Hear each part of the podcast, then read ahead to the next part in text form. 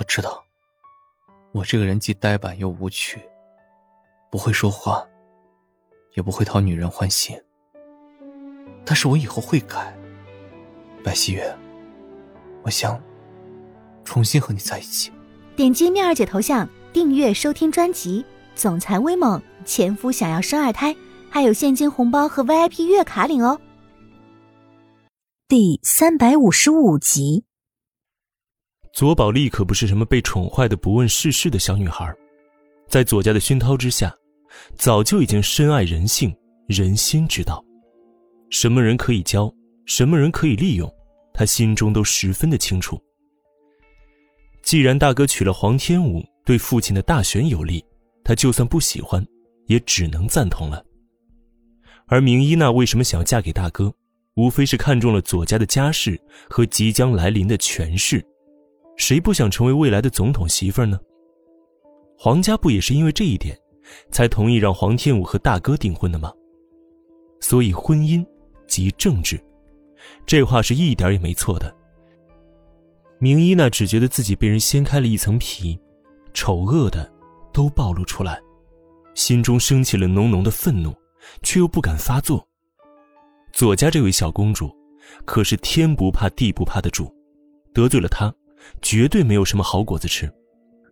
唉，只怕黄天觉瞧不上我的。他只好随意的敷衍了一句：“ 这还不容易吗？男人最受不了主动的女人。你给他下点药，生米煮成熟饭。明家毕竟是百年世家，黄家可是求之不得的。不过你到时候得手了，可不要忘了我的这份功劳啊。”左宝莉凑到他的耳边说道，眼底闪过了一道浓浓的嘲讽。明依娜整个人都震惊万分，都说左家的女儿十分大胆，今天，她总算见识到了。你，我，不行，我不敢。他红着脸摇头，眼底惊恐莫名。我可以帮你啊。左宝丽笑得神秘又诡异，明一娜张了张嘴。想拒绝，但想到了皇家的权势和富贵，不由动了心。而此时，黄天武坐在沙发上和左夫人聊天，并不知道左宝莉和明依娜此刻正在算计着自家大哥。倒是身在别墅抱着黄天雪使劲折腾的某人，忽然莫名的打了一个喷嚏。“哎，哥哥，你，我不行了，你放开我吧。”黄天雪红着脸。声音里面带着哭腔和乞求。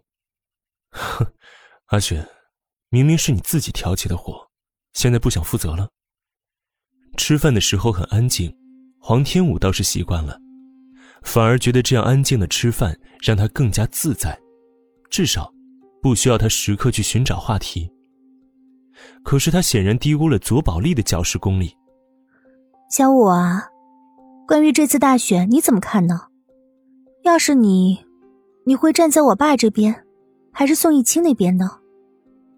左浩翔原本想要呵斥他没有规矩，但是却有关大选，而他认为黄天武的回答有可能正是黄家的态度，所以，他很想听听这个未来儿媳怎么回答。左印皱了皱眉，并没有阻止，仍是继续淡定的喝着碗中的汤。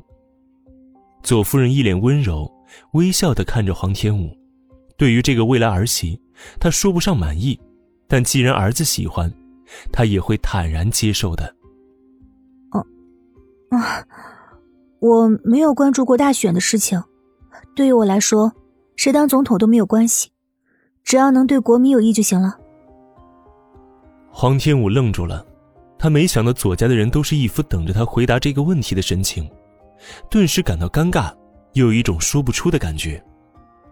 左宝丽明知道宋逸清是他的舅舅，不但没有礼貌直呼其名，还如此毫不避讳的问出这种问题。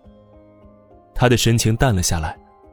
左家一直十分强势，他是清楚的。可即使是以后要嫁到左家来，就并不代表他要委屈自己迎合左家的人。更何况，舅舅舅妈一直很疼他。每次有什么好的，总会想到他。就是在米兰学习时，还多次让表姐表哥们去探望他，就是生怕他在国外被人欺负了。所以，他怎么可能会为了巴结未来的婆家，就毫无底线的抛弃自己的亲人呢？而显然，左家人听到这样的回答，显得十分失望。他们可不想听到如此官方的回答。小五，你说这话可真是好笑啊！总统可不是阿猫阿狗都能够随便当的，一个决策没做好是会影响全国利益的。再说了，我们每个人都有自己支持的人选，你也是有投票权的。如果你要投票，你会投谁呢？左宝丽冷笑起来，仍是不肯这样放过黄天武。黄天武却皱着眉头，声音终于染上了怒意：“你这话说的，我就有点不明白了。我想投谁也是我自己的事情。”好像不需要告诉你吧？还是你想暗示我要投给谁呢？而他的话，立即让整个餐厅的气氛变得凝滞起来。左浩翔的脸上闪过了一丝不悦，左夫人的嘴角的笑更是淡了下去。唯独左宝丽却是像是得逞一般，笑得十分开心。本集播讲完毕，感谢您的收听，记得点赞订阅哦。